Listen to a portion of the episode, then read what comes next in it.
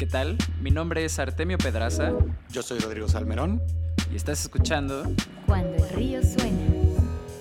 Acompáñanos con Carlos Canizal, CTO de Moons, la startup de ortodoncia B2C de última tecnología con mayor crecimiento de mercado en Latinoamérica. Si solo tienes un minuto, lo más importante que pueden aprender de Moons, operadores, inversionistas y fundadores es lo siguiente. 1. Business Before Tech. Carlos y su equipo están enfocados en resolver retos de negocio que tengan un impacto ágil en sus usuarios. Para esto hacen experimentos que podrían generar deuda técnica o utilizan tecnologías que no son las más nuevas con tal de probar un concepto velozmente. 2. La mejor contratación es la que hace fit con tu cultura. Al momento de buscar nuevos desarrolladores, en Moons priorizan este fit más que la capacidad técnica que tenga el perfil. Y número 3. Que las tecnologías como el no-code o la inteligencia artificial, lejos de quitarte tu trabajo, te ahorrarán mucha talacha repetitiva. Ojalá disfruten este capítulo. Bienvenidos. Cuando el río suena. Hola, ¿qué tal? Bienvenidos a todos a una edición más de Cuando el río suena. Vamos que corremos, Rodrigo, a nuestro capítulo número 100. Ya llevamos más de 80 publicados y nos emociona mucho todo lo que estamos construyendo acá y todas las personas que cada vez se suman a esta comunidad. ¿Cómo estás, Ro? Muy bien, muy bien. El día de hoy nos acompaña Carlos Canizal, también conectado desde aquí, desde Ciudad de México, al igual que nosotros. ¿Cómo estás, Carlos? Hola, muy bien, gracias. Gracias por la invitación. No, hombre, es un, un, placer tenerte por acá. La verdad es que um, ya llevábamos rato queriendo platicar con, con alguien de Moons y qué mejor que hacerlo con, que con el mismísimo CTO, que eso es justo lo que te trae a esta mesa de conversación. Pero bueno, no todos saben qué es lo que es Moons. Algunos tal vez han visto alguno de sus ads en redes sociales, eh, pero no terminan de entender bien qué es lo que hacen. Así que para tener a todos en la misma página, ¿podrías contarnos cuál es su pitch de elevador? Claro, bueno, pues en Moons ofrecemos eh, la ortodoncia más avanzada de, de, Latinoamérica con escáneres intraorales, planeaciones digitales y todo esto lo hacemos a través de impresión 3D. Entonces, mm. Moons es una empresa de ortodoncia y queremos ser la empresa de ortodoncia referente en Latinoamérica. Fantástico. Justo creo que ustedes entran a un mercado eh, súper grande, un mercado también muy innovador que está en constante evolución y justo tenemos un chorro de preguntas respecto a cuál es ese factor de innovación que ustedes, que ustedes empujan, ¿no? Porque además, eh, vaya, pues justo como lo mencionaba, ¿no? Ustedes llegan a un sector en el que hay big players que llevan ya 50, si no es que 100 años operando, ¿no? Y, y es como de estos casos de, de, disrupción tecnológica que nos gusta ver en el, en, el, en el ecosistema de Venture Capital.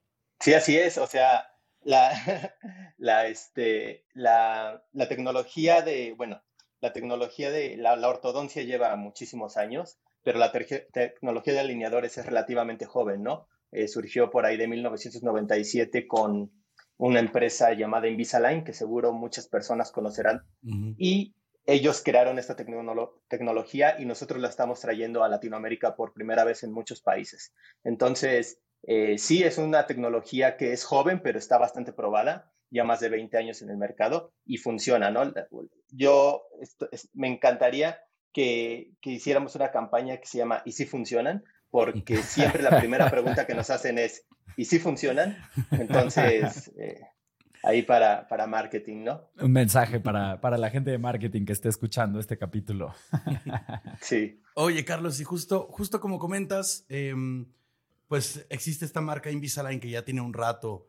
Eh, no sabía que yo que es, que es el 97, ahora sí que, vamos, tiene, tiene ya varios años, pero eh, vamos, de alguna forma no, no, no son tan populares todavía, ¿no? A pesar de que ya llevan un rato en el mercado. Sin embargo, te queríamos preguntar, bueno, eh, el, el, recorrido que tienen los usuarios, ¿no? Desde que se los encuentran en una ad, en el sitio web hasta la postventa.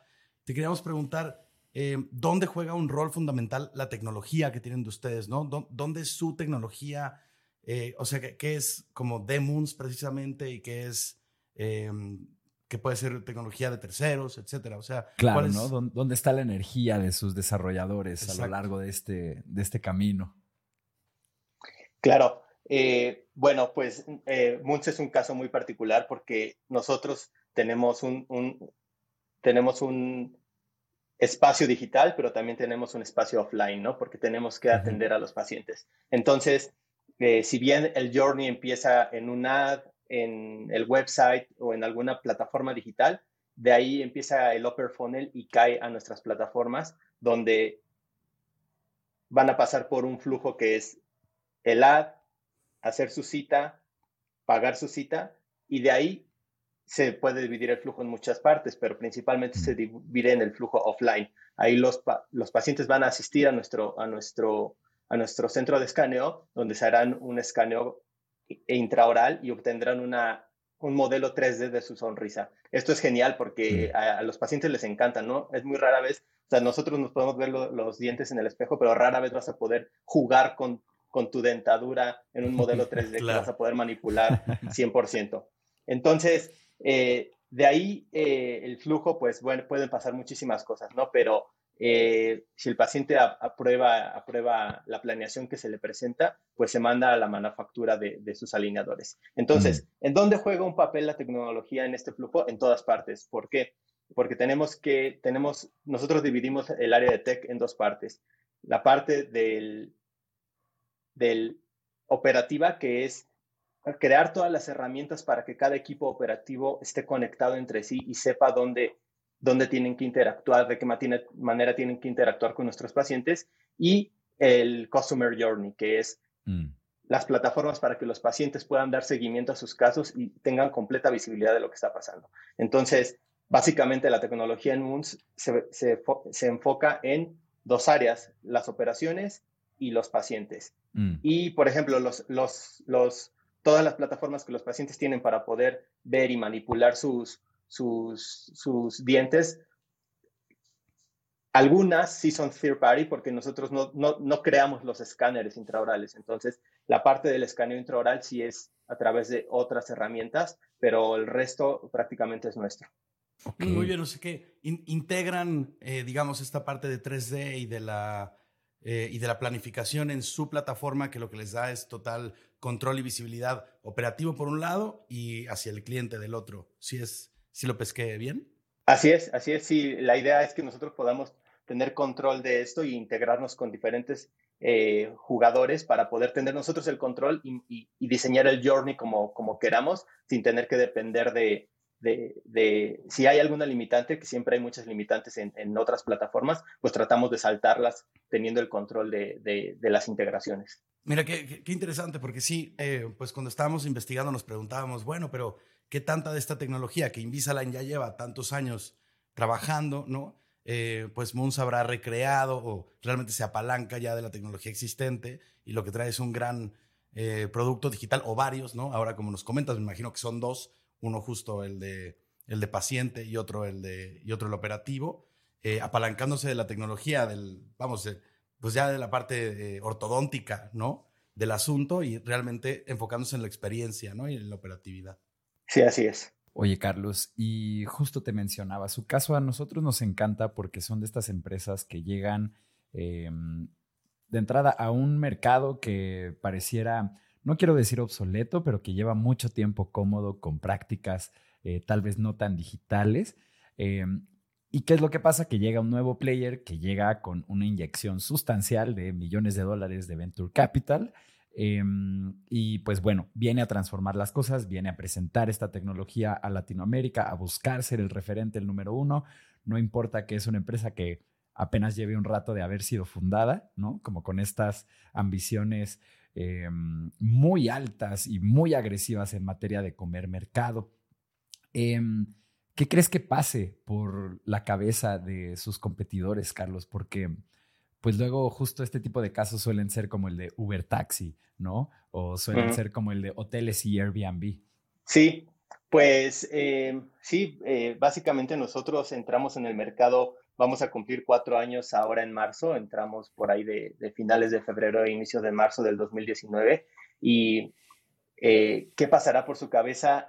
la verdad, normalmente no, no, no, nos ponemos mucho a pensar en, eso porque seguramente nos, nos vamos a, a estresar porque hay jugadores tan grandes como Invisalign y muchas startups como nosotros, ¿no? Entonces, este, ¿qué pensarán? No lo sé, pero lo que sí sé es que nos tienen en el radar y eso es muy bueno, ¿no? Porque mm. empresas grandes como, como las que mencioné, eh, han, han, habido acercamientos y también de otras startups. Entonces, mientras estemos en el radar, creo que, creo que es algo bueno. Sin duda, ¿eh? Y yo creo que a muchas de las personas, Rodrigo y yo incluidos, nos ha parecido alguno de sus ads em, y como hemos tenido la oportunidad de mínimo navegar algo de su experiencia digital y precisamente tenerlos en el radar, ¿no? Claro, sin duda. Y, mm, eh, y, Carlos, también te queríamos preguntar, ya en la parte, vamos, que más eh, compete a tu rol como CTO dentro de la organización, ¿no? Eh, ¿Cuántos desarrolladores tienen ahorita trabajando en, en Moons? ¿De qué tamaño es el equipo? Y, mm, luego también algo que, que, para nosotros es muy importante como estudio de producto y que también ahora en las conversaciones que, que tenemos con CTOs es un tema que también este, como que vamos comparando de entrevista en entrevista, ¿cómo miden el desempeño de su equipo de desarrollo? Porque sabemos que es un tema, ¿no? Que siempre hay eh, atrasos, estreses, ¿no? Y más palabras así con un montón de esas difíciles de pronunciar. Eh, pero cuéntanos. Wow, e, esta pregunta creo que no tiene una respuesta así como... Hay dos partes en la pregunta. La primera es una pregunta, una respuesta cuantitativa muy fácil. Somos 15 en el equipo. Mm, la segunda es muy complicada y creo que quien descubra, o sea, eh, quien descubra cómo, cómo eh, medir el performance de un tech team muy, o sea, una receta se va a hacer millonario, ¿no? Creo que este problema, hay tantos libros y en Silicon Valley hay tantas charlas de esto, pero desde mi punto de vista es un problema todavía muy vigente para todos los equipos. Eh, hay muchas maneras de medir el desempeño de un equipo de desarrollo, pero creo que ninguna funciona al 100 ni ninguna es como una receta, ¿no? Por ejemplo, hay personas que dicen, bueno, eh, ¿cuántos commits hizo tu desarrollador hoy? Eh, para mí eso no funciona, ¿no? O sea, mm. commit, código, líneas de código no es ni, ni no refleja el performance de un desarrollador. Hay, desarrolladores que pueden pasar pensando la solución horas y con una línea de código lo resuelven. Claro. Eso no es peor que 100 líneas de código ni, mejor, ¿no? Simplemente son soluciones diferentes.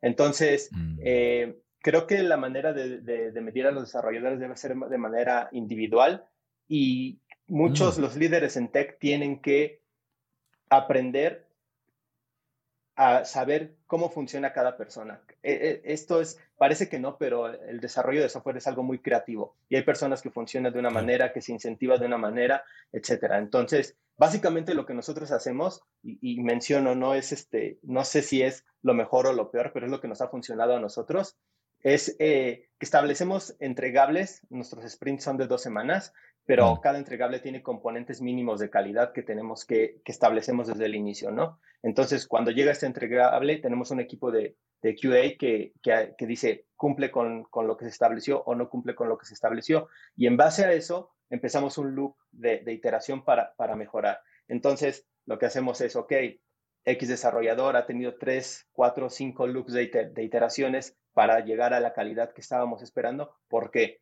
Ah, porque los requerimientos no fueron claros. Entonces, sí, el, el, desarrollador se tardó dos loops, pero a lo mejor no fue problema del desarrollador. Entonces, es muy difícil a veces entender de dónde vienen los retrasos, ¿no? Entonces, sí, sí, sí, sí, es complicadísimo. Entonces, eh, sí, hay, hay, hay todavía hay una oportunidad enorme de seguro de investigación de cuál es la mejor manera de, cuál, el que lo encuentre creo que se va a hacer millonario y, es un genio. Venga, pues para, para, la gente de nuestra comunidad que sigue en la etapa de ideación de su startup o de encontrar el problema que quieren resolver del mercado, este es uno muy latente y seguramente se han estado escuchando particularmente esta serie de capítulos que hemos estado haciendo con CTOs, podrán darse cuenta que es un tema en el que todos de entrada levantamos las cejas y le hacemos, uy, em, y también eh, es un tema en el que siempre la respuesta que recibimos es depende, ¿no?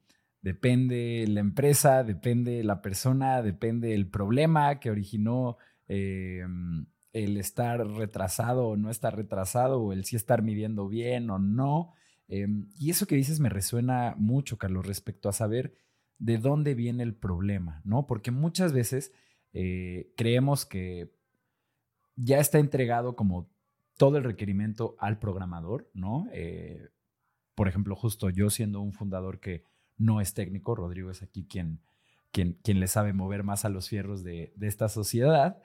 Em, justo, tú puedes creer que el hacer un modal que te avise en automático tal cosa cuando sucede otra cosa en otro lugar, pues puede que ya está muy bien explicado ahí el requerimiento en cuestión, ¿no? Pero tal vez eso al momento de bajarlo en una pantalla ya de diseño, en un flujo, el mismo flujo revela nuevas cosas que no fueron consideradas eh, al momento de decir eh, ese requerimiento, ¿no? E incluso luego, si el flujo eh, o la historia del usuario no está bien diseñada, ahí también podemos encontrar nuevas cosas que surgen en el momento y después todo esto se le atribuye al desarrollador que está haciendo las cosas, ¿no? Y muchas veces se le pone contra la pared diciendo como, oye, pero, pero, pues, pero pues bueno, eres tú quien va a entregar, ¿no? Es enteramente tu responsabilidad. y aunque sí, también, porque pareciera luego también que este tipo de cosas pudieran ser como algo de lo que varios desarrolladores se pueden agarrar como para sencillamente o ganar más tiempo em, o luego cuando empieza como esta carrera de echarle la culpa a alguien de no, nos atrasamos por tu culpa, no por la mía o la de este suceso o demás, eh, pues les da mucha entrada para eso. Entonces, creo que este es un cuello de botella que todos tenemos, con el que todos tenemos que lidiar, pero al mismo tiempo también, como dices Carlos, pues al ser esta un arte tan creativa y como tan enfocada al problem solving, pues igual no nos detiene, ¿no? Todos seguimos lanzando cosas a producción, todos seguimos acumulando cierta deuda técnica, pero todos seguimos igual incrementando nuestros productos y tratando de mantenerlos para que escalen a miles, decenas de miles, centenas o millones, ¿no? Oye, aquí yo quería aprovechar, como, como vamos, vamos bien de tiempo. Eh, pues, Carlos, ¿qué, ¿qué, retos se han encontrado? Porque no son tantos desarrolladores, vamos, ¿Sí, son muchos, pero pero para las, eh, para las startups que luego eh, traen esta cantidad de fondos detrás, tienden a crecer los equipos de desarrollo de forma pues bastante acelerada, ¿no? Claro, ¿no? O, como nos contaba Sebastián de Mercado Libre, eh, ¿cuántos desarrolladores? Cuatro mil en, cuatro mil en un año. Cuatro mil desarrolladores al año está contratando Mercado Libre en este momento. pero, pero, wow. sí, no, es una barbaridad. pero, pero te quería preguntar, Carlos, sí. bueno, siendo un producto, claro, tiene su componente eh, operativo de línea de producción, tiene su componente de client facing, pero es un producto pues médico de cierta forma, ¿no? Hay expedientes médicos, hay, eh, pues los pacientes esperan cierta seguridad con sus, eh, con sus archivos, ¿no? Em, ¿Cómo, o sea, cuáles, qué retos se han encontrado, tanto en el tamaño del equipo como en esta en esta zona médica donde me imagino yo que hay que tener un poco más de cuidado. Sí, claro. Eh, definitivamente, no sé si para bien o para mal, estamos en Latinoamérica y no hay una regulación de los expedientes médicos. En, en hay, hay, mucha área gris en México, ¿no? Colombia eh, Órale. tiene ciertos, ciertos eh, lineamientos, México tiene diferentes lineamientos, Chile, pero no hay un, un, un como tal, un este, estándar, ¿no? Eh, claro, Estados Unidos no, tienen el no son la industria uh -huh. fintech, ¿no? Que ya tienen al gobierno aquí respirándoles en la nuca respecto a mil cosas.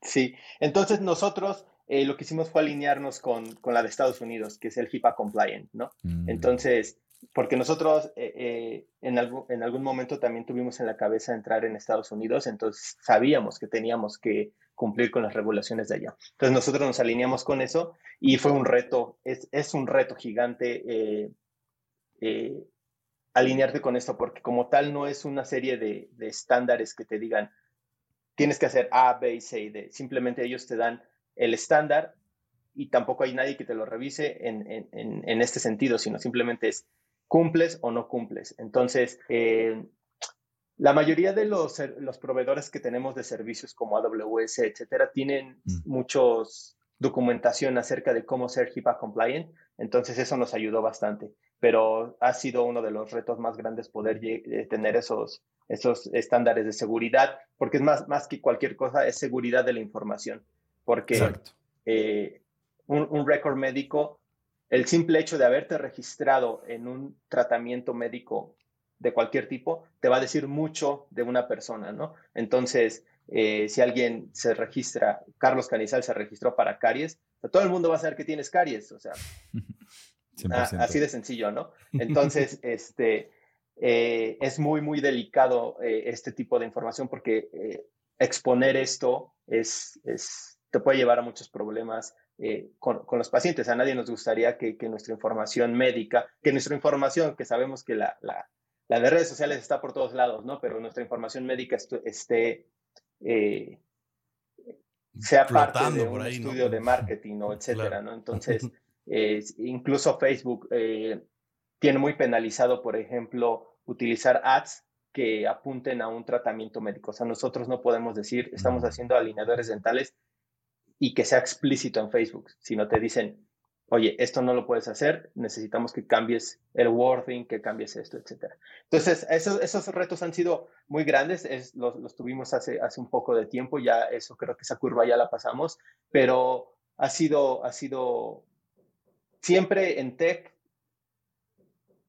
Entras haciendo una cosa y aprendes mil, ¿no? O sea, jamás, jamás te imaginas que tienes que aprender de ortodoncia, de, de, legal de tech, de, perdón, legal de, de healthcare, etcétera. Entonces, ha sido, han sido muchísimos aprendizajes para todo el equipo y el equipo, eh, somos un equipo pequeño, pero eh, creo que somos una, un, tenemos una, una cultura eh, muy, muy, muy fuerte de, eh, business before technology. Entonces, mm. tenemos que ajustarnos a lo, que, a lo que necesitamos para dar el siguiente paso a nivel negocio, porque si sabemos que si damos el siguiente paso a nivel negocio, eh, vamos, vamos a estar bien, ¿no? Entonces, siempre en, en los equipos de tech es cuando alguien llega nuevo, en mi caso al menos, siempre hay un como un, un, un pushback a por qué no estamos haciendo esto de esta manera si es mejor a nivel tecnológico sí, es mejor a nivel tecnológico, pero hacerlo eso nos tomaría seis meses más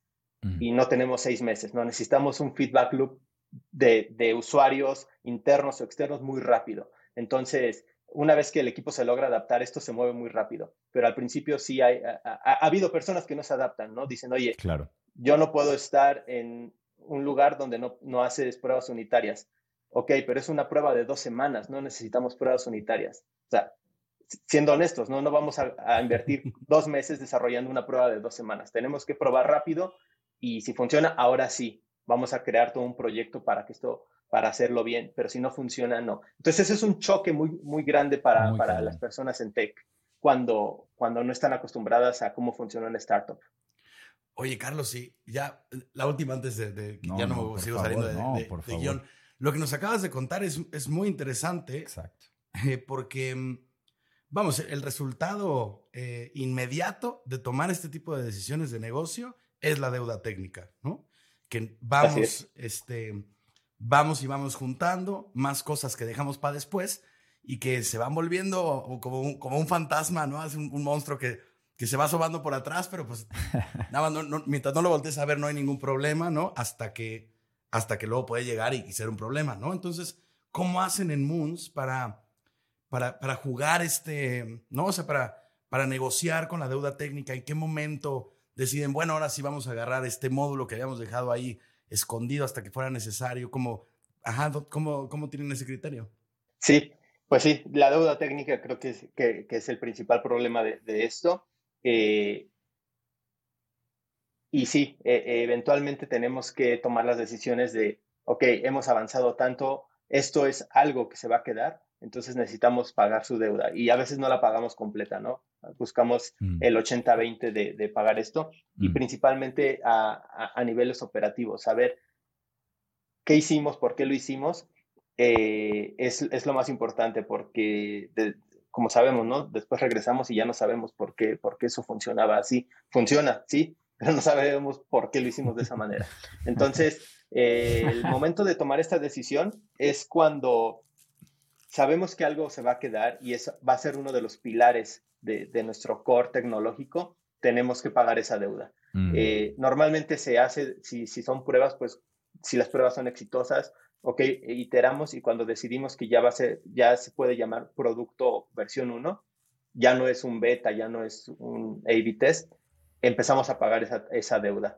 Pero sí, a veces no hay manos para, para pagar, para hacerlo todo y, y sí, eh, no, no creo que exista una startup que no tenga deuda técnica, entonces es, es siempre un, un, dilema en qué momento la, la pagamos, ¿no? Claro, y, y, de hecho no creo que exista una startup que no tenga una deuda técnica que siendo granulares la puedas extender a un año o dos años de trabajo. O sea, es, es un dolor muy latente eh, y es algo que a mí me sorprende que, que, no ponga en jaque a muchos, pero pues, como decía antes en el programa, ¿no? Todos seguimos avanzando, todos seguimos acumulando cierta deuda técnica y pues sin miedo, sin miedo. Creo que es el único mindset que se puede tener, ¿no? No, y, y también, pues la, la deuda técnica funciona, o sea, por eso se llama deuda técnica, funciona un poco como la deuda normal. Es una, una forma de que un negocio se apalanque y llegue más lejos, pues no destinando tantos recursos. Si todos hiciéramos pruebas unitarias para cada, para cada pequeña funcionalidad que vamos a probar, pues nunca acabaríamos nada, ¿no? Entonces, sí, tiene que existir siempre. Lo importante es que, igual que la deuda normal, en un negocio, pues tenga como un, eh, un nivel saludable, porque si no es cuando, sí. claro. 100%. Vaya, pues qué, qué, qué, charla tan nutritiva la que estamos teniendo el día de hoy aquí para todos los que son líderes técnicos en sus startups o incluso para aquellos que no tienen idea de cómo funciona eh, esta pata de un negocio de tecnología que pues al final del día es una pata fundamental, ¿no? Les recuerdo a toda la gente que nos esté escuchando que en cuandoelriosuena.com ustedes pueden suscribirse a la newsletter de este programa y recibir una notificación cada que saquemos un capítulo nuevo. De igual forma, Rodrigo y yo queremos pedirles con el corazón en mano que si no lo han hecho ya, que compartan este espacio con algún emprendedor o con algún líder que esté trabajando en una startup de tecnología. Creo que no hay nada más que agregar, así que nos vamos al corte de este programa. Estás escuchando Cuando el río suena un podcast de conversaciones con agentes expertos y emprendedores del mundo digital. Tus anfitriones son Rodrigo Salmerón y Artemio Pedraza, fundadores del estudio de estrategias e interfaces digitales Acueducto. Para más información, visita cuandoelriosuena.com. Si encuentras valioso este podcast, por favor ayúdanos a compartirlo con un amigo o síguenos en Spotify o iTunes. Muchas gracias. Regresamos con Rodrigo y Artemio.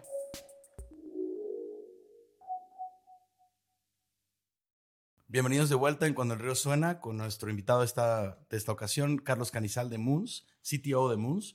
Y mmm, retomando la, la, entrevista, Carlos, queríamos preguntarte también, porque habíamos estado rebotando un poco, bueno, ¿cómo, cómo funciona uno de estos tratamientos, no?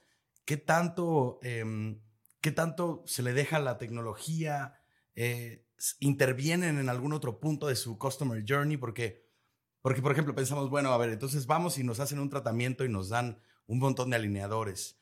Eh, ¿Qué sucede si no me los pongo? O si pierdo uno, o si, ¿no? Porque, bueno, al menos de lo que, de lo que investigamos en, en su sitio y en su comunicación, no hay un seguimiento por parte de, pues, eh, no sé, un ortodoncista, un especialista, una cosa así como que, que, que, va, que haya revisiones, ¿no? Entonces, pues, ¿cómo, ¿cómo lidian con pacientes con problemas o cómo se salen vamos, de, de este tipo de casos? claro. Eh, en Moons existe un equipo de ortodoncia, un equipo de especialistas que se eh, están, en, ellos son los quienes hacen estas planeaciones, ¿no? No, mm. no tenemos diferente, eh, desde el punto de vista tecnológico, estamos tratando de utilizar inteligencia artificial para re realizar diagnósticos. Los, los, los modelos se están entrenando. ¿Quién los entrena? Ortodoncistas. Esto no significa que lo va a hacer una inteligencia artificial y que nadie lo va a revisar, ¿no? Siempre va a haber una revisión de un ortodoncista. Entonces, en nuestro equipo existe un equipo que se llama planeación, que ellos hacen tus planes médicos o tus planes de ortodoncia. Entonces, eh, sí tenemos un equipo de ortodoncistas que se dedican a llevar todos estos temas. ¿Qué pasa si no me pongo los alineadores o qué pasa si se me rompe uno, si, si me lastima uno, bueno, pues puedes contactar a nuestro equipo de soporte y ellos se encargarán primero de entender tu problema. Ok, se te rompió, te van a canalizar con un área que te va a reemplazar ese alineador, pero no necesitas a un médico en ese punto porque simplemente claro. se te rompió y, y, tenemos nosotros un este, histórico de tus modelos 3D y podemos, ¿cuál se le rompió el 15? Imprime el 15 y se lo mandamos. Pero un, una situación distinta, oye, me los pongo, me duele, me lastima, etcétera. Ok, lo canalizamos ahora sí con uno de nuestros ortodoncistas y se encargan a través de una videollamada o si es necesario, le hacen una cita y si el, el, el paciente va a alguno de, de los centros que tenemos para que lo mm. revise un especialista. Entonces, eh, no es como tal que no, que, no, que no haya seguimiento. Lo ideal sería que no hubiera seguimiento y es una de las bondades de los alineadores invisibles que no requieres que cada semana o cada mes un ortodoncista te, esté ajustando, ajustando algo en, el tratamiento. Pero si lo necesitas, 100%, 100 tenemos un equipo que te puede ayudar. Mm, fantástico. Entonces, lo que hacen es quitar capas, ¿no? Tenemos como este acercamiento tradicional en el que cada semana, cada detalle, alguien tiene que abrirte la boca y meterse en ella para ver qué es lo que está mal o incluso confirmar si todo sigue eh, acorde al plan. Y lo que estamos haciendo aquí es quitar capas como en esas revisiones eh, y solo hasta que se presenta un problema, eh, entrar con el equipo de especialistas que incluso todavía no es una cita. Luego, luego, primero tienen como esta videollamada o como estos, estos primeros puntos como signaling points que les pueden como ir diciendo como de qué se trata el problema y si realmente sí se necesita que alguien eh, pues vaya a un consultorio, ¿no? Y, que sea un como problema grave. Sí, además de que eh, tenemos diversos tipos de tratamientos, o sea, eh, una persona, hay, hay diferentes, como en todo, hay casos sencillos y casos complejos, ¿no? Los casos sencillos son de estos de los que hablamos en los que realmente no debería de haber mucho seguimiento porque los movimientos van a ser sencillos, pero los casos complejos eh, eso sí requieren un seguimiento más, más a detalle y se lo decimos al paciente desde su cita. Mira, tú eres un caso de este tipo, vamos a mm. necesitar ponerte algún tipo de attachment, entonces tu primera cita sí va a ser con un ortodoncista y después ya vas a poder usar tus alineadores, etcétera. Entonces varía de caso a caso, pero eh, sí, en efecto, o sea, lo que tratamos de hacer es que ellos tengan el contacto mínimo con, con, los dentistas porque ese es, el, ese es uno de los valores de los alineadores, ¿no? Que a la gente no le gusta ir al dentista. Entonces, eh, no, te, no necesitamos que estés cada mes con nosotros, pero sí, sí te podemos dar un seguimiento. Entiendo. Oye, y ahorita mencionaste, Carlos, que estaban entrenando una inteligencia artificial. ¿Podrías platicarnos un poquito de eso? Justo, eh, vaya, yo personalmente las últimas dos semanas no he dejado de chatear con ChatGPT Em, lo hemos estado viendo cómo implementarlo aquí en la empresa. En la, ya lo estamos usando en un montón de lugares. sí, en la charla anterior que tuvimos em, antes de grabar este capítulo, que también fue con un CTO, también eh, hablábamos mucho como de las virtudes. Digo, desde el enfoque de chat GPT, como de cómo lograron eh, como make the point, ¿no? De la inteligencia artificial. Eh, pero me encantaría saber cómo es que ustedes lo están aplicando em, en, en, Moons y, cuál es la promesa de, de esta AI que están entrenando. Qué emocionante. Sí, tenemos objetivos ambiciosos ahí. Hemos hablado con varios expertos de inteligencia artificial y la mayoría nos dicen eh, está bastante ambicioso lo que ustedes buscan. Sin embargo, mm. de, eso, de eso se trata, ¿no? Claro. El, el primer paso es nosotros tenemos que hacer un diagnóstico para saber si tú eres candidato o no a usar alineadores invisibles, porque no todas las personas lamentablemente son candidatos. Hay personas que debido a la configuración de sus dientes van a tener que usar eh, ortodoncia tradicional. Mm, Entonces, creo que yo soy. Eh, esto se, por si a alguien le importa. yo también. Irónicamente tú también, pues miren, ahí están. Irónicamente yo también. Que escuchando. sí. Y este, entonces, eh, el primer paso es ese diagnóstico, ¿no? Y actualmente lo que, ah, lo que pasa es que tenemos e, un equipo que se llama diagnóstico, que el paciente está en sitio o eh, hubo una época en la pandemia en la que le pedíamos tres fotos al paciente, nos las mandaba eh, con características eh, muy, muy similares y empezaba un loop muy fuerte de, oye, la foto está borrosa, oye, no enfocaste bien esto, etcétera. Mm. Entonces, ese es nuestro primer paso. Está, cada que se está se está poniendo un label a las fotos diciendo, esta foto está borrosa, esto sí funciona, se va entrenando esta inteligencia artificial para que en automático no haya un mm. input humano que te diga, oye, este, las fotos están mal, desde ya te decimos que te las tienes que tomar, ¿no? Paso uno. Paso dos es que, la, que, esta inteligencia artificial pueda determinar si es candidato o no en base a todas las mm. fotos, todas las fotos que ya tiene es paso dos. Hasta ahí creo que es bastante, bastante normal, ¿no? Estamos hablando de, entrenar a un modelo que reconozca imágenes. Eh, justo de hecho es como el, mejor ejemplo para, explicar la inteligencia artificial, ¿no? Le muestras mil fotos de una cabra y aprende cómo se ven las mil fotos cabras. que no sean de una cabra. Ay, mil fotos que no son de una cabra y, y- y mil fotos de una cabra con un fondo rojo, con un fondo de una granja, con un fondo en el espacio y hasta que aprende lo que es, ¿qué? ¿Una cabra? Una cabra. Una cabra, sí. Perdón, sigue, Carlos. Sí, sí, sí, sí. Todo bien hasta que le muestras una, un perro que parezca cabra y empieza a confundirse. Este, entonces, y ah, el tercer paso, lo que estamos intentando es exactamente lo mismo que con las imágenes, pero con modelos 3D. Y ahí es donde la gente que es experta en, en- en- tanto en Machine Learning como en, en inteligencia artificial nos dicen que, es- que es algo que no se ha explorado tanto, ¿no? Entonces hay que ver Mm, cómo, cómo funciona. Entonces, ese es el objetivo final, tener todo el flujo y, ojo, esto no significa que lo vaya a hacer la inteligencia artificial, sino es ayudar a los doctores a tomar decisiones exacto. más rápido, es decir, esto está bien, listo, adelante, eh, y no tener que hacer todo el flujo todo el tiempo, ¿no? Sino recibir un poco de ayuda de manera que solo a, la- a las partes finales le, le- lo hagan los ajustes necesarios. Claro, y de hecho creo que esta visión que tienen a nivel tecnológico es una que, por un lado, le debe de dar miedo a algunos doctores, ¿no? Como justo eh, estamos en este rush en el que todos dicen, oh no, una inteligencia artificial me va a quitar mi trabajo. mi, mi, mi". Eh, pero también, Sí, no, pero, pero bueno, por, por otro lado, eh, toda esta gente y cosa que sí ven las personas que son optimistas respecto a, respecto a este tipo de tecnologías es que no saben la cantidad de talacha que ya no van a tener que hacer. Y de hecho yo creo que va por ahí todo el Exacto. tema de inteligencia artificial. Eh, abriéndonos un poquito más, siguiendo en el campo médico, mi suegra es psiquiatra y justo a mí me encanta preguntarle, oye, ¿qué está roto en la industria médica que se pueda arreglar desde una perspectiva de startup? ¿no? Y hemos tenido varias conversaciones respecto a esto.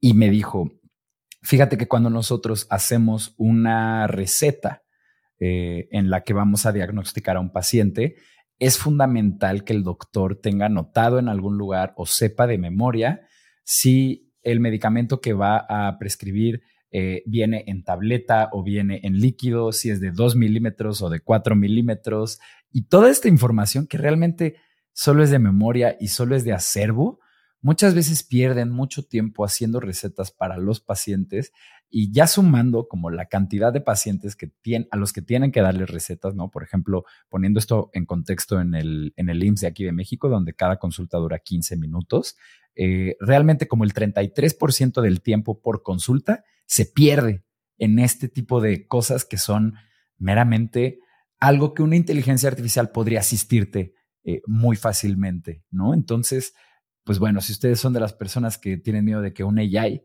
les vaya a quitar su trabajo, no piensen así, más bien piensen en que ahora va a haber menos talacha y en Claro. que el trabajo que ustedes van a poder hacer va a ser mucho más productivo. En su Sí. nuevo trabajo, porque el pasado sí se los va a quitar la inteligencia artificial. Sí, es, es ese, creo que el- la mayor, la más grande este, misconcepción de, de la inteligencia artificial, ¿no? O sea, su objetivo es ayudarte a que te enfoques en lo que verdaderamente importa en lugar de estar enfocado. eh, o sea, yo, yo, yo siempre lo he dicho, ¿no? El mejor desarrollador no es el que se sabe todos los comandos. O sea, es completamente irrelevante si te sabes todos los comandos o no claro. siempre vas a tener una guía que te va a ayudar, o sea, enfócate en la lógica, enfócate en el, en el business logic, eso es lo que realmente te va a hacer un buen desarrollador, no saberte todos los comandos, ¿no? Es creo que llenar tu cabeza de cosas innecesarias y ahí es donde entran Copilot, mil, mil cosas que te pueden ayudar, donde la gente siempre, y no solo los médicos, cualquier persona ahorita en el mundo está diciendo, la inteligencia artificial nos va a quitar el trabajo, los desarrolladores, los diseñadores gráficos, todos, ¿no? Entonces, todos estamos muy asustados, pero no, creo que no hay razón para ello, ¿no? Sin duda. Sí, sin duda, sin duda. Es una, es una gran oportunidad y, y también hay que dejar que se desenvuelva porque así tener miedo ahorita es pronto. Esperémonos unos años Sí, a ver qué cara pone. sí, ya que una inteligencia artificial monte un estudio de productos y me quite a todos mis clientes, bueno, ahí tal vez ya empiece a sudar un poco. Ahí, ¿no? ahí Ahí, apenas ahí. apenas ahí, apenas ahí. Oye, Carlos. No, y- no es cierto. ¿eh? Y retomando un poco, un poco el, el guion, este, mm, eh, ¿nos podrías dar tres consejos eh, fundamentales que si te encuentras con alguien que está liderando un equipo de, de desarrollo, eh, le dirías, bueno, pues en mi carrera estos, estas son las tres cosas que o que no te pueden faltar o, que, o, donde no puedes caer, ¿no? Claro, o sea, si, si, si yo le diera tres consejos a una persona que, que, que me pide tres consejos de, para liderar un equipo de desarrollo, eh, creo que el primero y, para mí uno de los más importantes es que la motivación del equipo es lo más importante, ¿no? Hay que aprender a conocerlos, aprender, aprender qué motiva a cada uno de los miembros y establecer los retos correctos para cada persona, ¿no? Hay personas que les emociona mucho un tipo de proyecto, otras a las que no. Entonces, si conoces eso, si sabes cómo funciona cada persona, vas a, sacar lo mejor de cada uno y los vas a ayudar a, estar muy motivados porque están haciendo lo que les gusta. El, el segundo, yo creo que sería lo que dije hace rato, ¿no? Business before technology. Los ingenieros, todas mm. las personas en tech, nos encanta hacer las cosas lo más difíciles posibles porque pues es donde demostramos que somos buenos a nivel técnico, ¿no? Pero eso a nivel business no funciona. O sea, tienes que entender qué es lo que funciona para el negocio y ni modo, o sea, doblar la mano y decir, no me gusta utilizar herramientas de no code porque yo sé programar. Mm. Sí, pero te va a tomar un mes y en una herramienta de no code o de low code lo haces en dos días. Entonces, business before, before technology. Y eh, el último consejo tiene que ver con también con el equipo y es acerca del reclutamiento. Creo que ahí lo podría dividir en, en dos fases. La primera es, los skills técnicos son súper importantes, pero el fit cultural lo es más. De nada te sirve traer un rockstar que te va a destrozar el equipo, ¿no? Entonces tengan mucho cuidado ahí. obviamente eso depende del, de cómo es este, la cultura de cada equipo y de cada empresa, ¿no? O sea, hay, hay personas, o sea, no hay fit cultural correcto, o sea, simplemente ah, va a depender de, de, la empresa, ¿no? No, no estoy diciendo ningún, ningún tipo de, de, cultura, sino tiene que hacer fit con tu cultura de equipo. Y pues, finalmente creo que lo único que, que, que no solo aplica para los equipos de tech es contrata lento y despide rápido, ¿no? O sea, no, no, no mm, vale la pena estar, este, eh, suena, suena, a veces, hacemos mucha... Un poco tirano, sin duda. Sí. A, nivel personal, a nivel personal a veces hacemos mucho clic con las personas, pero a nivel, nuevamente, business no funciona, ¿no? Entonces tienes que tomar esas decisiones y, eso no significa que no des oportunidades, da una, dos, tres, pero establece cuánto es el límite de las oportunidades y después de eso, si no funciona, pues no funciona y, toma la decisión. Claro, 100%. Creo que los, todos estos consejos que das, Carlos, em, cada uno puede ser un tema de conversación para un podcast entero, ¿no? Por ejemplo, esta parte del no code, yo súper le empujo Em, y de hecho algo con lo que me topo muchísimo es que justo te dicen como, no, no, no, eh, pero toma el mismo tiempo desarrollarlo custom que hacerlo no code. Es como, claro, pero ¿qué tal el mantenimiento? ¿O qué tal todo lo que implica en el big picture?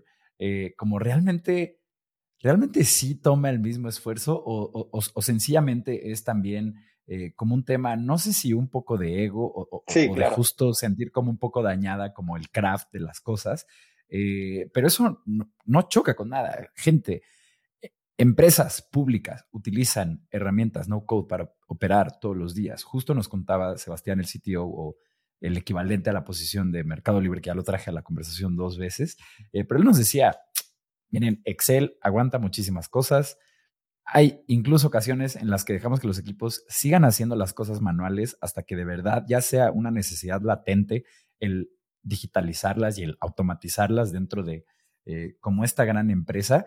Y creo que el ejemplo de cómo él tuvo un éxito con su primera empresa eh, es un gran ejemplo del que todos podemos agarrarnos como para poder, como para poner em, en ejemplo hasta dónde llega la tecnología no code. Y para quienes no conozcan esta historia, voy a hacer un breve resumen, pero él eh, hizo una app de taxis que fue como de las primeras que compitió en este realm donde están eh, Uber, Yaxi eh, y demás. Creo que la de él se llamaba Yaxi, ¿no? Justo.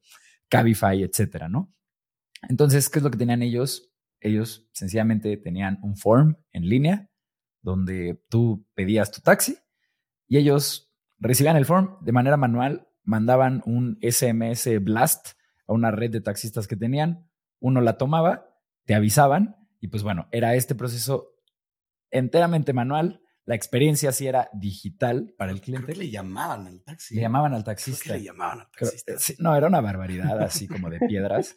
Eh, pero eso les permitió probar el concepto, escalar con los primeros clientes, probar que había valor, contratar desarrolladores y eventualmente le compraron la empresa y pues bueno, tal vez, tal vez este podcast, si, lo está escuchando Sebastián, lo haga desde una bella casa viendo al mar. Ah, no es cierto. Em, pero bueno, por, por, ahí va la cosa, no, no se pelean con estas cosas, particularmente si tienen un perfil técnico eh, y sepan dónde sí ceder y dónde no ceder, porque la tendencia va hacia allá, la tendencia va hacia que existan estos templates de código que la gente pueda customizar y que puedan como acceder a estas funcionalidades de una manera mucho más rápida, mucho más escalable que haciéndolo de cero y sin tener que pasar por todas estas broncas de mantenimiento, de setup, de que si no falló, que falló en el ambiente de desarrollo y ahora en producción está teniendo que otro pedo que el QA. Bueno, pues nueve dólares al mes muchas veces es realmente la solución. y, nuevamente, igual que la, que la inteligencia artificial, o sea, no te va a quitar el trabajo, simplemente te va a quitar la talacha. Exacto, exacto. Tú te vas a enfocar en lo que importa. 100%. Vámonos con la siguiente pregunta. Eh, y estés mirando hacia el horizonte, Carlos, tratando de hacer un poco de prospección. Hay muchísimos desarrolladores en el mercado laboral. De hecho, ahorita con los layoffs de las grandes empresas tecnológicas hay más todavía, ¿no? Eh, hay también más gente preparándose que nunca para la labor. Tenemos un chorro de educación gratuita en Internet. Tenemos un chorro de, programas eh, como lo es el de Henry, en el que tú puedes aprender a programar y ya que consigues un trabajo, les empiezas a pagar como esta maestría o este bootcamp que tuviste con ellos. Eh, y al mismo tiempo tenemos tecnologías y frameworks emergiendo por todos lados que hacen las cosas mucho más ágiles o mucho más sencillas que antes, ¿no? Entonces, Carlos, ¿hacia dónde crees que vamos y, qué crees que le espera en el futuro a esta industria tecnológica, tal vez particularmente aquí en Latinoamérica, para, para acotar un poco esta preguntota que yo sé que, uff, esta sí da para un panel de cuatro horas intensivas en un summit, ¿no? Sí, claro. Eh, lo bello desde mi punto de vista, lo bello del desarrollo de software es que es para todos. O sea, cualquier persona con cualquier background educativo puede incursionar en el desarrollo de software. O sea, he conocido personas que estudiaron para ser actores de cine y después hicieron el switch porque dijeron, me gusta más esto, ¿no? Entonces, el background en, en, realidad no, no importa, ¿no? Porque hay, hay personas que nacen con ese don de la lógica en su cerebro, entonces es muy fácil que tomen esto. Entonces, también, por lo mismo, eh, muchas personas dicen, o, sea, también está el lado contrario, ¿no? Que es cierto, todos podemos programar, eso es un hecho, pero también bajo esto mismo, como hay tantas herramientas disponibles para aprender, prácticamente como lo mencionaste, cualquier persona con, con una computadora o incluso con un teléfono y acceso a Internet puede aprender a programar. Pero ¿qué, ha hecho esto? Creo que ha hecho que también muchas personas, eh, y no, no estoy diciendo que esté mal, simplemente lo tomen como algo que dicen, aquí es donde está el dinero, entonces no es una pasión, ¿no? Entonces, eso ha hecho que sí, haya muchísimo, muchísimo, muchísima oferta eh, y muchísima demanda, pero eh, lo importante aquí es que sí hay muchísimos, pero ¿cuántos de ellos realmente, realmente están apasionados por esto y la van a hacer crecer, ¿no? A donde yo veo que va a ir todo esto, y es lo que estábamos justo mencionando hace unos minutos, es la tendencia va a ser el low code y el no code. ¿Y eso qué va a hacer? Mm. Que los desarrolladores vamos a tener que estar especializándonos cada vez más en cosas, o sea, el frontend eventualmente no necesitas a desarrollos de frontend porque hay herramientas que te ayudan a hacer el frontend, ¿no? Entonces, eh, la tendencia es que los desarrolladores se van a tener que especializar en cosas mucho más, eh, ya no tan enfocadas como lo que es ahorita hacer frontend. O sea, hacer frontend, pues ya hay mil herramientas que hacer frontend. Entonces, te vas a tener que enfocar en arquitectura, te vas a tener que enfocar en otras cosas, de manera que sigas con, con este ciclo, ¿no? O sea, yo creo que estamos terminando una etapa del desarrollo de software que fue el boom desde el 2000 hasta ahorita. Creo que ya, ya, ya, ya estamos en una nueva etapa en la que los desarrolladores ahora ya nada más, no, ya no, ya no es suficiente saber programar. Ahora tienes que saber otras skills de arquitectura, de inteligencia artificial, de machine learning, y eso no significa que Mm. somos todólogos, sino que te especialices en algo y ahí es donde, en, en donde te enfoques, porque pues esa es la tendencia, ¿no? Que cada vez haya más herramientas de este tipo que nos van a permitir hacer la talacha y tú te puedas enfocar en lo que, en lo que te guste, ¿no? Sí, claro, 100%. Y de hecho, em, algo que a mí me sorprende, yo soy un miembro muy activo de una comunidad en Internet que se llama Indie Hackers. Em, y en esta comunidad, eh, pues vaya, básicamente somos muchos hosteleros de todo el mundo que están buscando em, de la manera más eh, eficiente respecto al costo el poder generar ingresos o profits para sus compañías o para sus proyectos personales, ¿no? Y es sorprendente la cantidad de casos de estudio eh, que en los últimos años vemos a una one person company que tiene justo todo un stack de no code, ¿no? El sitio lo hace con Webflow, todo su eh, tema de eh, formularios dinámicos lo tiene en Typeform eh, y, con Typeform hacen una app bastante complejito que por lo menos sabe pedir buenos datos y con ciertas banderas mostrarte cierta info y automatizar como ciertos procesos y demás. Y, y, son empresas de una, dos, tres personas y, y luego el primer, la primera contratación no suele ser una de desarrollo, sino que suele ser una de marketing digital para escalar eh, la cosa, ¿no? Entonces, es bien interesante a dónde vamos. Yo también creo que, creo que para allá va la tendencia. Creo que también es muy emocionante porque lejos de quitarnos cosas, nos potencia y, y, hace como que este espacio negro en el que estamos así caminando sin ver o, o como sin saber bien qué es lo que vamos a tentar después, eh, pues vaya, vamos cada vez más rápido en esa dirección, ¿no? Y no hay por qué temerle. Eh, pero sí creo que esa es la dirección. No sé cuál sea mi opinión puntual realmente. Oye, Carlos, y, y para um, o sea, ya que, ya que nos estás contando qué es lo que ves tú en el futuro en cuestión de tecnología y en cuestión de manufactura, industria dental, eh, ¿dónde consideras que, para dónde está moviendo la cosa? Sí, yo creo que la digitalización y la automatización es inminente para, para la industria de manufactura dental y, dental y médico. Creo que es una realidad que la práctica médica, no solo la dental, es una de las prácticas, eh, la privada principalmente, que no está digitalizada. Hay un gran rechazo a la tecnología en cosas tan básicas como, por ejemplo, una agenda digital. O sea, he, he, he, he ido con doctores que, si bien tendrán un, un Excel con, con, los teléfonos de los, de los pacientes, pero siguen usando la libreta y, y a una secretaria, ¿no? Para, para Tan esto. cañones los doctores en este tema. Tan sí, sí, sí. Cabrones. Entonces, quiero, quiero creer que es un tema generacional, generacional y va, va a ir esto cambiando. O sea, ya la, las nuevas generaciones mm. saben que existe Calendly y etcétera y utilizan este tipo de plataformas para hacer sus citas, etcétera. Eh, pero sí, creo que cada vez las, nuevas generaciones van a, van a adoptar más este tema de, de digitalización, ¿no? Y yo creo que básicamente lo que mencionaba, ¿no? No solo nosotros, pero en un futuro no, no muy lejano, este, creo que vamos a poder ver planes dentales creados por inteligencia artificial, basados en las mm. preferencias de los médicos. Imagínate que cada médico tiene un software que va aprendiendo mientras el doctor va, va, va trabajando y haciendo sus tratamientos dentales y eventualmente un algoritmo te dice, yo ya sé tú cómo tú trabajas y esto es lo que yo te propongo y el doctor dice, si me gusta o si me gusta, pero hay que hacer estos ajustes y cada vez va aprendiendo más. Y nuevamente, no es que vaya a ser el trabajo del doctor, es que te va a decir, yo ya me adelanté y te estoy proponiendo esto, tú solo con tu experiencia médica, dime qué hacer, ¿no? Y entonces creo que ese es el futuro que yo veo para, para la industria dental e incluso médica. Qué emocionante hacia, hacia dónde van las cosas. Justo este tema de los doctores es uno muy, muy chistoso, porque si eh, te digo, eh, por parte de, la familia de mi pareja, todos son doctores. Eh, y con cada uno he tenido una conversación en la que siempre el resumen es como, a ver, tienes que dejar de hacer las cosas como las estás haciendo porque genuinamente parece que sigues viviendo en los noventas. Ya ni siquiera pasaste al, al nuevo milenio.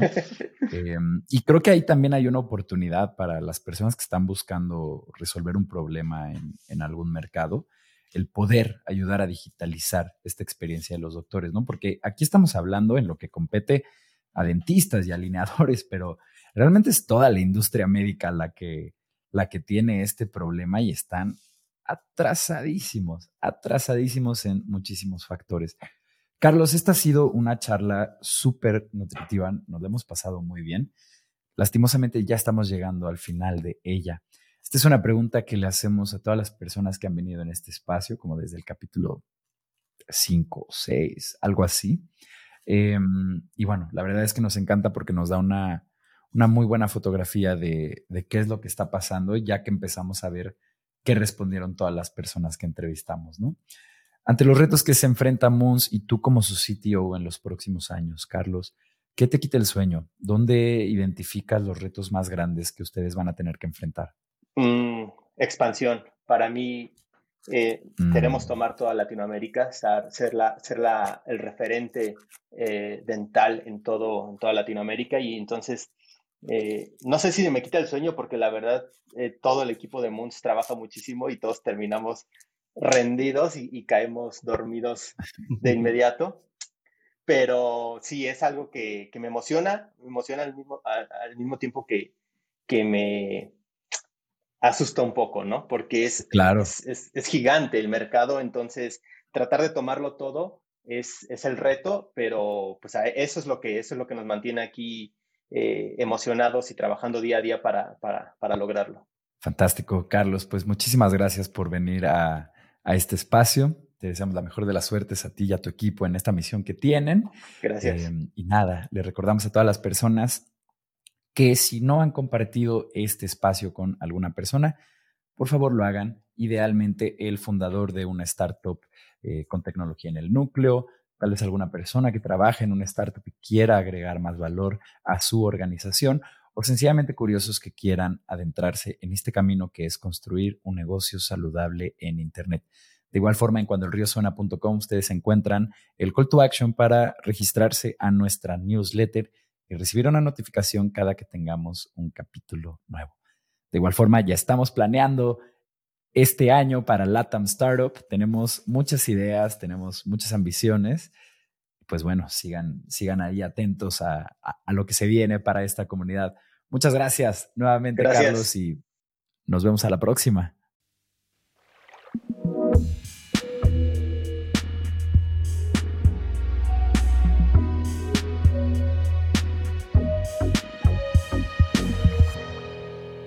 Cuando el río suena.